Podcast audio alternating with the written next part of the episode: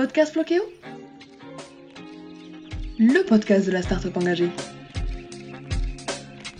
Bonjour et bienvenue dans ce 29e épisode du Verre à moitié plein, le podcast optimiste présenté par Floqueo. Cette semaine, nous vous avons fait voyager en pleine nature, à travers les montagnes et les lacs des différents paradis du monde. Et dans les prochaines minutes, attendez-vous à atteindre le summum de l'exaltation en embarquant vers les paysages époustouflants des fjords. Partagés entre l'Argentine et le Chili, à l'extrême sud de l'Amérique du Sud, la Patagonie présente une géographie diverse et contrastée. Entre forêts, montagnes, steppes et glaciers, ces paysages nous offrent à voir une riche faune et flore. Cette terre de feu est chargée d'histoire car euh, elle abritait également des populations autochtones, population qui a fortement inspiré Charles Darwin dans ses recherches. Alors sans plus attendre, nous partons à la rencontre de Frédéric qui travaille pour la croisière d'expédition Australis. Le Grand Sud étant un itinéraire difficile d'accès avec des moyens de transport classiques, Australis propose des traversées dans les fjords de la Patagonie, chilienne et argentine, ainsi que sur l'avenue des glaciers. Les navires en question permettent d'affronter des conditions extrêmes, ils sont équipés de caméras sous-marines qui permettent à une université d'avancer dans ses recherches, et en plus de cela, il arrive que des scientifiques montent à bord. Ce type de voyage, est idéal pour découvrir des lieux uniques et pratiquement vierges tout en s'immergeant de l'histoire des grands explorateurs. Ces espaces étant particulièrement fragiles et la prévention du développement du tourisme de masse est un enjeu clé. Nous avons voulu découvrir comment Australis œuvre à la préservation des écosystèmes à bord et en expédition tout au long d'un voyage sur ces terres. Bonjour Frédéric et merci de participer à ce podcast. Est-ce que vous pourriez commencer par vous présenter vous ainsi que votre organisme Australis s'il vous plaît? Bonjour, je suis Frédéric de Cruceros Australis. Je suis le gérant pour euh, l'Europe et l'Asie de la compagnie euh, depuis, euh, depuis Barcelone. En fait, c'est une compagnie d'expédition en Patagonie en terre de feu qui navigue depuis 1991, donc c'est-à-dire euh, depuis un peu plus de, de, 30 ans, dans une zone complètement, complètement vierge. Nous avons des, des voyages de quatre nuits entre le Chili et l'Argentine, entre Punta Arenas et Ushuaia et Ushuaia et Punta Arenas. Et c'est une très belle combinaison avec d'autres lieux vraiment très connus de la zone comme le glacier En Argentine ou bien le parc national Torres del Paine euh, au Chili. Donc en fait la croisière est une croisière assez courte qui se combine très très bien avec, avec d'autres endroits de la région.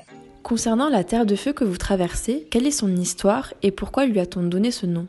La Terre de Feu, en fait, c'est une île. C'est une île qui se situe vraiment au fin fond du continent sud-américain. Et euh, lors de la dernière glaciation, il y, a, plus de 13 000 ans, les glaces se sont retirées et maintenant ça donne lieu à des, euh, à des fjords avec des glaciers, avec de la nature euh, vraiment impressionnante.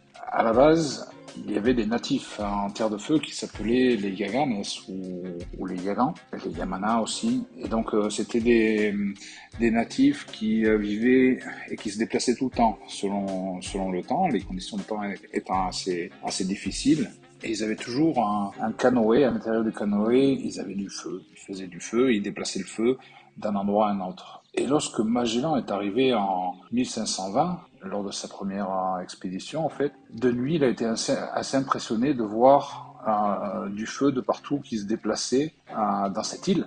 Donc il a dit c'est la la terre de feu. Mais ce feu-là était en fait le feu des, natifs que les natifs déplaçaient dans leur dans canoë, se déplaçaient avec le feu, ils le protégeaient. Lorsqu'ils arrivaient à un endroit pour camper, ils débarquaient le feu. Donc le nom de la terre de feu vient vraiment des natifs et de Magellan qui arrivait en 1520 et qui était euh, euh, vraiment euh, bluffé par la quantité de feu qu'il pouvait apprécier au, au, sud du détroit de Magellan. À quoi doivent s'attendre les voyageurs lors de cette expédition et quels sont les différents paysages qu'ils pourront découvrir sur leur route? Au niveau des, des paysages, c'est vrai que les paysages sont, sont vraiment différents. On va avoir un paysage de, de steppe assez pratiquement semi-désertique près des manchots et après un, un, paysage dans un endroit qui est un des plus pluvieux au monde, près de la côte euh, pacifique, avec des, des, forêts vierges, des glaciers. En fait, une journée type, il faut penser que euh, on se lève le matin, on va prendre le petit déjeuner, et après on va débarquer, toujours avec des, des guides d'exploration qui euh, euh, qui vont nous faire découvrir euh, les endroits. On va faire un débarquement avec des, zodiacs. Le zodiac nous permet comme un moyen de transport d'aller entre le bateau et j'allais dire la plage, mais disons le lieu de débarquement. Et de là, nous allons faire des randonnées les randonnées, on peut les, choisir selon le niveau physique. C'est-à-dire que nous avons des randonnées qui sont, qui sont assez tranquilles et d'autres un peu plus poussées. Ce qu'il faut savoir, c'est que cette partie-là du monde n'a pas de, euh, de ciment, de, de route, euh, de sentiers non plus. Donc c'est vraiment de, de l'expédition, c'est-à-dire qu'on va on va débarquer, on va aller voir certains certains glaciers après une après une marche et on va arriver en face du glacier, on va dire en fait il y a je suis là, il y a euh, les autres les autres passagers du bateau et personne d'autre. Donc on est vraiment en plein contact avec la nature, même dans le même sens. Nous allons débarquer euh, par exemple près des, des manchots de, Magellan, on va faire vraiment une marche euh, en suivant, dans ce cas-là, un, petit sentier qui était balisé avec des cordes pour une histoire de sécurité euh, au niveau des nids de manchots et on va pouvoir apprécier les manchots, bien sûr, euh, avec euh, pas mal de protocoles de, sécurité, etc. Mais on va vraiment, vraiment être euh, au milieu des manchots. On va aussi aller débarquer dans la forêt vierge sub-patagonienne, c'est-à-dire du côté de, de Oulaya. On va rentrer dans, dans une forêt qui est exactement comme, comme Darwin l'avait vu il y a 200 ans. Les, endroits n'ont pas changé. Et bien sûr, un endroit que je suis obligé de parler, c'est le Cap Horn. Pour beaucoup de, personnes, le Cap Horn, c'est un endroit légendaire,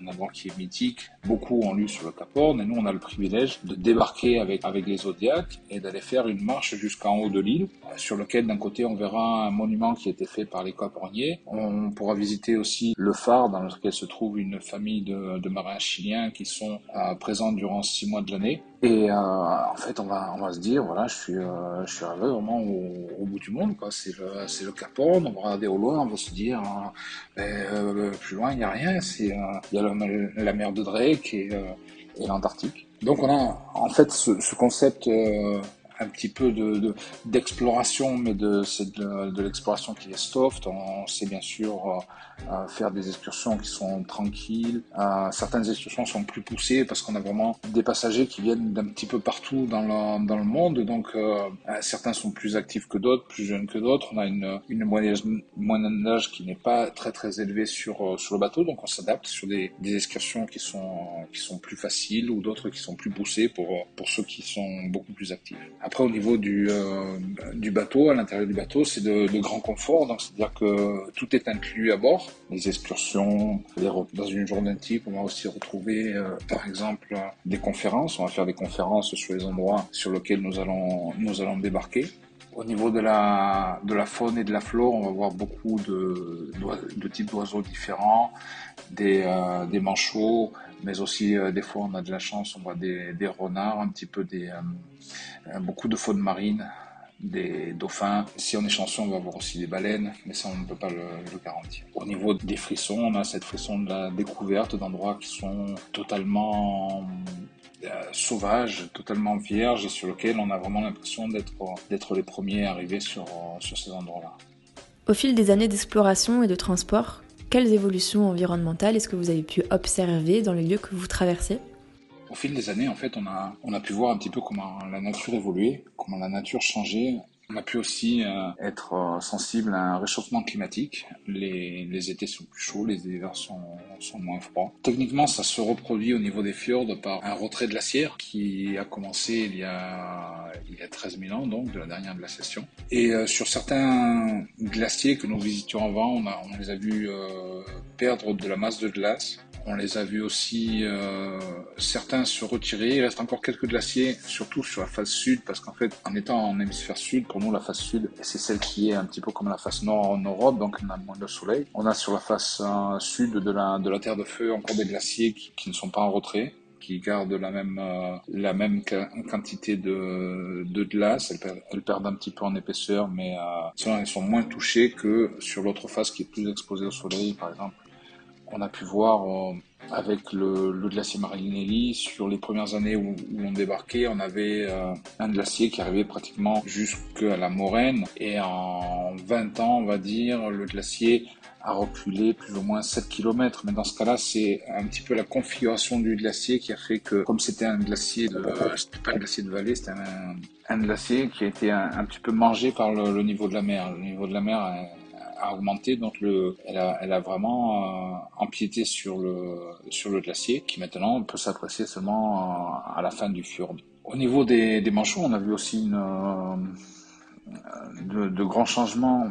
Par exemple, au, tout début, moi j'ai travaillé comme guide sur le, premier bateau qu'on avait, le Terre Australis, et euh, on débarquait, il y avait très très peu de manchots, hmm. parce qu'en fait les, euh, pêcheurs venaient euh, tuer des manchots pour s'en servir comme appât pour la, la pêche au, crabe géant. Le crabe géant est très prisé, il est très cher, et donc la viande de manchot, on va dire, pour eux c'était une sorte d'appât qui était beaucoup moins cher que d'acheter de l'appât normal.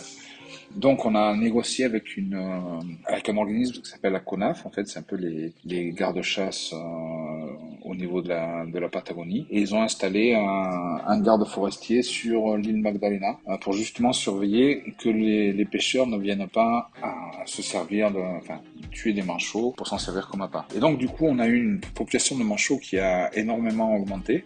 On est passé euh, 8 à 10 000. À un moment donné, on avait 120 000 euh, différents couples de manchots sur, euh, sur l'île Magdalena. Et du coup, on a vu arriver des éléphants de mer. Et après les éléphants de mer, on a commencé à voir des, orques. Et là, actuellement, la, la population de manchots est même un petit peu en train de, train de descendre, dû à, plusieurs facteurs euh, qui sont indépendants de notre, de notre volonté, mais plus, sur euh, l'immigration du, manchot lorsqu'il finit la, lorsque la saison se finit pour nous, c'est-à-dire fin mars, début avril, les manchots vont, vont nager plus ou moins jusqu'à la côte du Brésil et la, la côte d'Équateur. Le problème, c'est qu'on a, on a beaucoup de manchots qui prennent, n'en reviennent plus. Comment pouvons-nous, à différentes échelles, participer à la préservation des écosystèmes et quel est le rôle de sensibilisation d'expéditions comme les vôtres? Préservation des, écosystèmes, en fait, nous travaillons depuis euh, 5 ans maintenant avec une fondation scientifique de, la Patagonie, de, Punta Arenas. Au début, nous avions des scientifiques qui venaient euh, chaque, euh, chaque semaine sur des voyages euh, sur nos bateaux et qui étudiaient bien sûr la faune, la flore, et il faut savoir que ces endroits sont tellement reculés que même les scientifiques ne peuvent y accéder pour faire des relevés euh, chaque semaine. Donc en fait maintenant, euh, nos guides euh, que nous avons à bord ont vraiment une mission scientifique dans le sens où euh, nous faisons des études sur la salinité de l'eau, sur le comptage de la de la faune, sur aussi beaucoup de travail sur sur la flore et aussi au niveau sous-marin.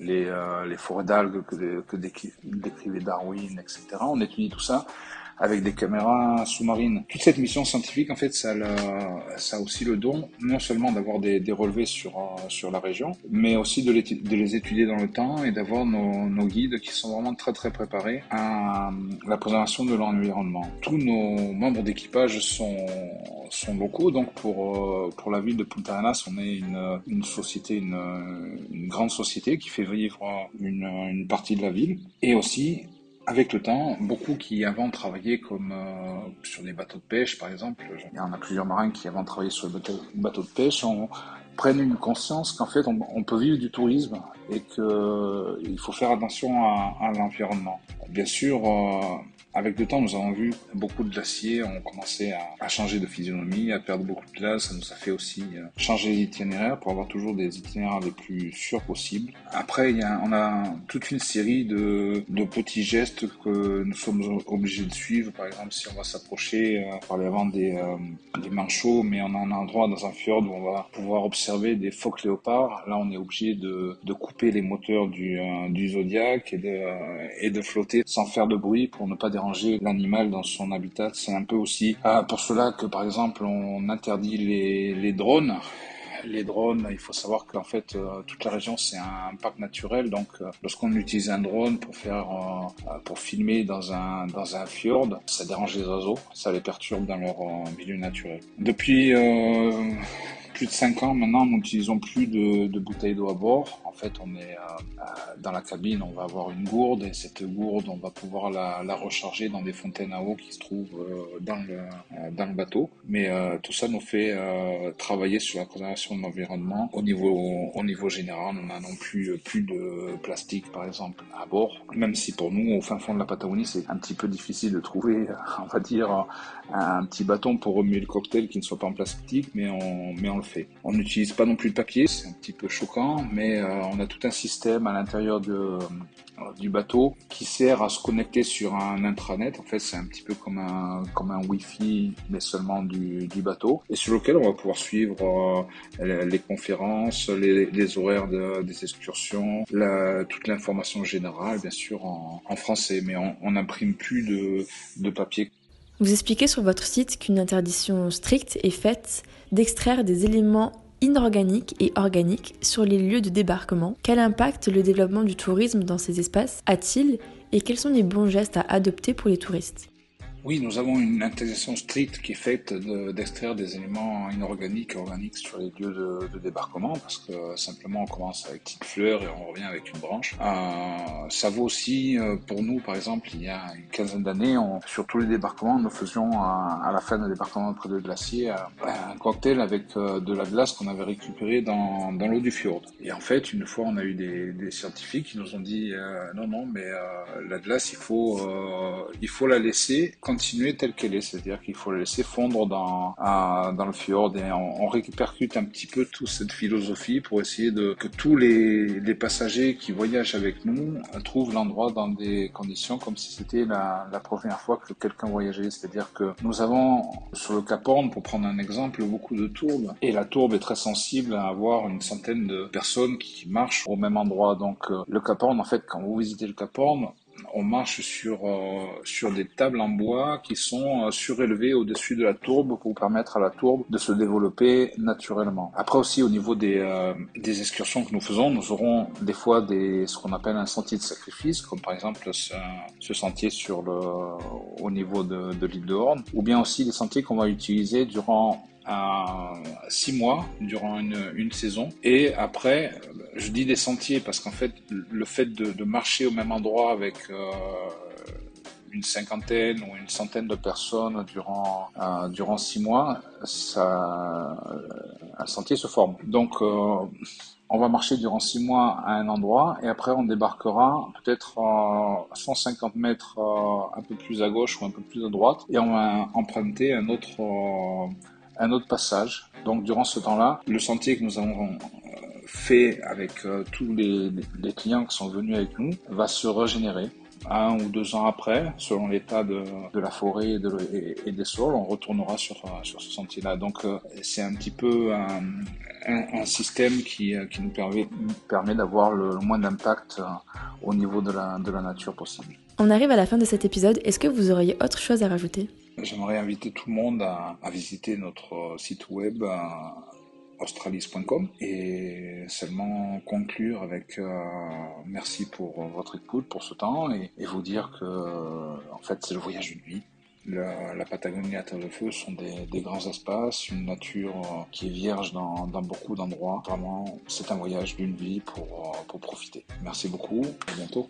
Merci beaucoup Frédéric pour cette découverte et merci à tous nos auditeurs pour votre écoute vos retours et votre soutien. J'espère que cette rencontre, elle vous aura permis de voyager le temps d'un instant dans de lointaines contrées nature, aussi fragiles qu'elles sont belles. Si vous avez des questions, n'hésitez pas à les mettre en commentaire, nous vous y répondrons avec grand plaisir. En attendant, vous pouvez découvrir d'autres destinations durables sur l'annuaire regroupant les professionnels du tourisme durable flokeo.com et vous pouvez retrouver Australis sur leur site web, mais aussi sur Facebook, Twitter, Instagram et YouTube. Je vous dis à la semaine prochaine pour de nouvelles aventures. En attendant le prochain épisode, n'oubliez pas de voir le verre à moitié plein.